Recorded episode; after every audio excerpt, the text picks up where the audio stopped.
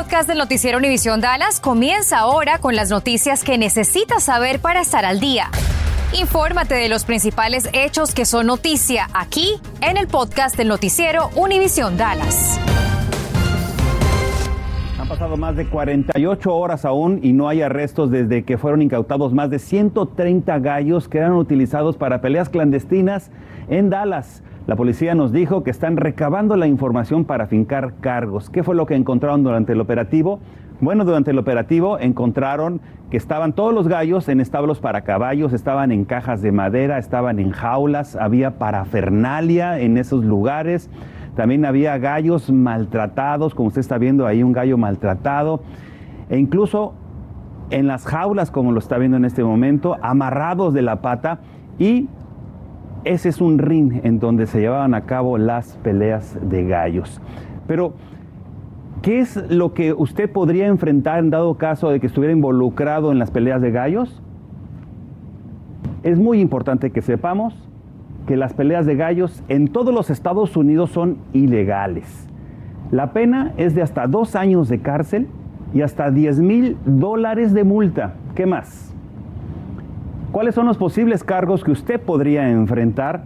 Bueno, un cargo es delito menor clase A, que quiere decir si usted tiene en posesión un gallo que es usado para pelea, o bien un delito menor clase C, en dado caso de que usted sea un espectador de peleas de gallos.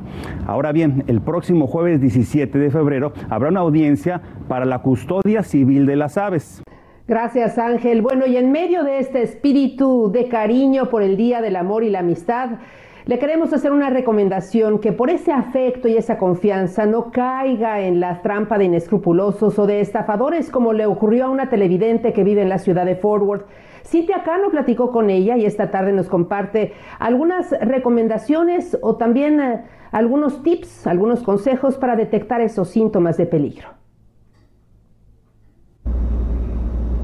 Me cuenta que lo peor de todo es que ahora sus amistades, sus seguidores en Instagram ahora están cayendo presa a esta misma estafa por ella. Y espera que su historia y lo que le ocurrió la semana pasada sirva como un recordatorio a todos los usuarios de las redes sociales a no confiar en desconocidos.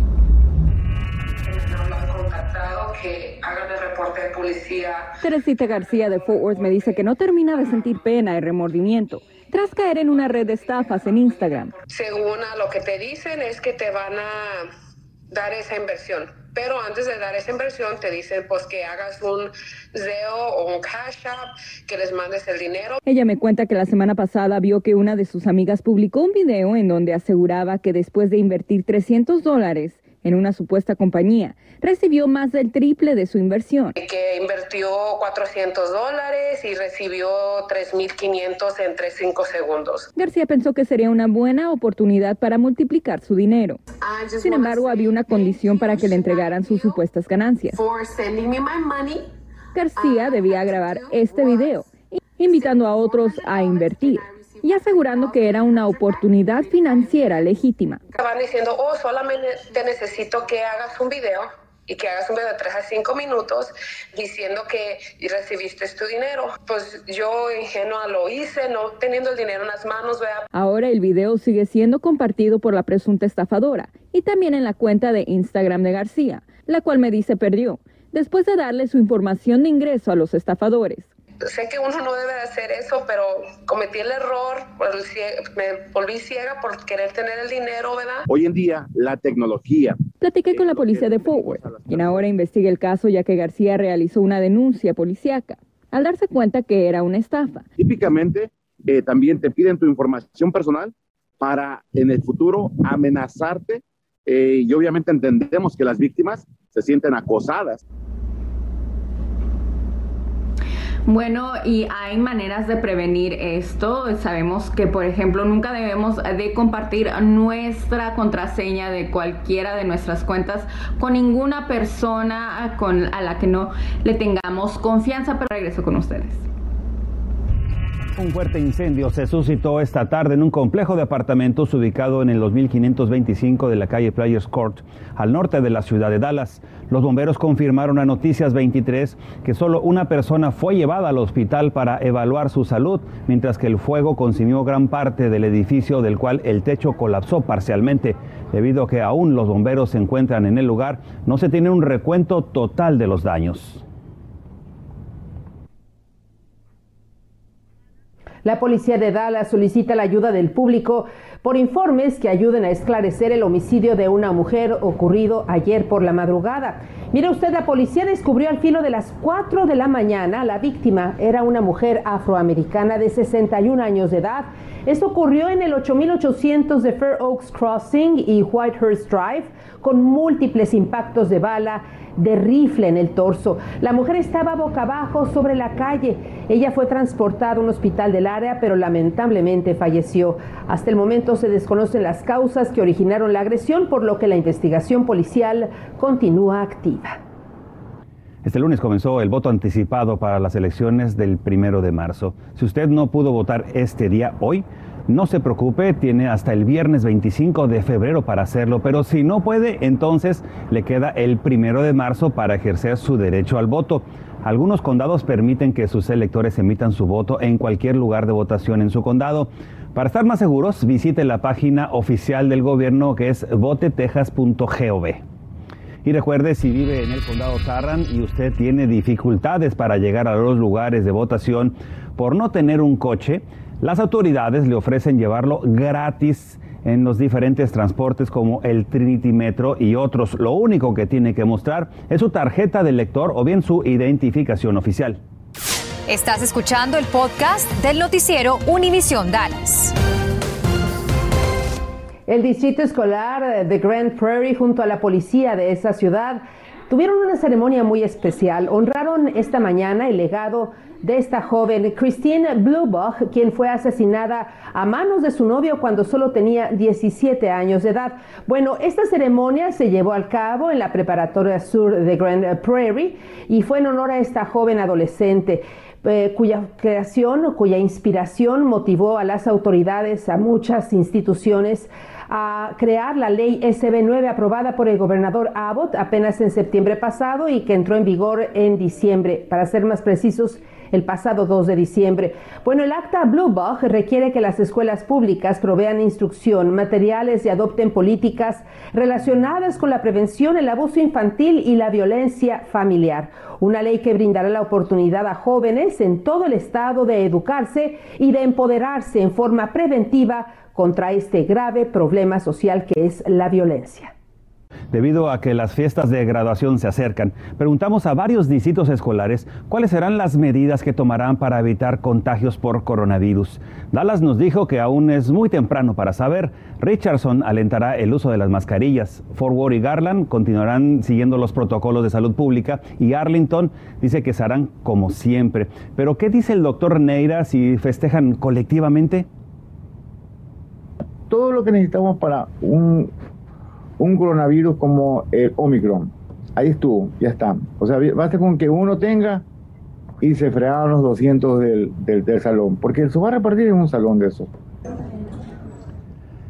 Como quiera que sea, los estudiantes están ilusionados porque lo que sí es, usted está sacando sus cuentas y no le da para comprar un vestido de graduación para su hija. Bueno, pues la Iglesia Unida Metodista San Andrew ofrece gratis este año pues más de cuatro mil vestidos, pero a lo mejor ahora es diferente la situación. Vamos con Laura Cruces. ¿Hay algún cambio este año, Laura? Así es, Ángel, hay un cambio. Muy buenas tardes, pero primero quiero que veas cómo esto ya está listo, está dispuesto para esperar a las estudiantes, porque esto inicia mañana y ciertamente de lo que hablas, las estudiantes este año tienen que registrarse para venir acá. Si la inflación la ha golpeado a su familia este año, le digo que aquí solo no le van a dar vestidos, pero aquí también va a encontrar accesorios, carteras y por allá también los zapatos. Más de 4.000 vestidos, cientos de zapatos y accesorios están listos para recibir a estudiantes con pocos recursos. Mucha gente aquí cuando vienen es que no pueden comprar cosas así porque es muy caro los, vestidos largo um, y con todos los zapatos y um, jewelry, todo sería muy caro normalmente. La iglesia metodista St. Andrew hace que miles de estudiantes no se pierdan la ilusión de asistir a su graduación. Se sienten como Cinderella. Y es que hay vestidos desde la talla 0 hasta la 30, de todos los colores y estilos. Pero este año las muchachas tienen que registrarse y el proceso es sencillo. Van a la página de la iglesia St. Andrew, que es standrewumc.org, y allí encontrarán el enlace que dice Prom Closet. Seleccionan Appointment Only y allí registran sus datos y escogen el horario en el que quieren venir.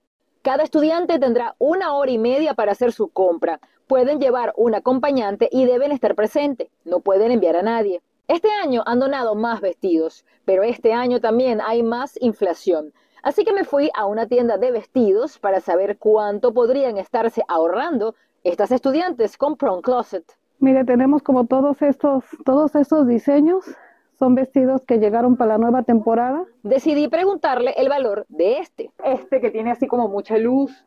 Más o menos cuánto me puede costar este. Este le sale por 2.99. 2.99 pero puede encontrar desde 199. Los zapatos, me dice, pueden comenzar en 20 dólares. Los accesorios, dependiendo de lo que escoja, podría gastar hasta 500 dólares solo en eso. Y en esta tienda me dicen, los precios son solidarios. Otra solución es rentar. Por ejemplo, el, el rojo que está allí. ¿Cuánto me pudiera costar? 70. Pero estos son los vestidos cortos.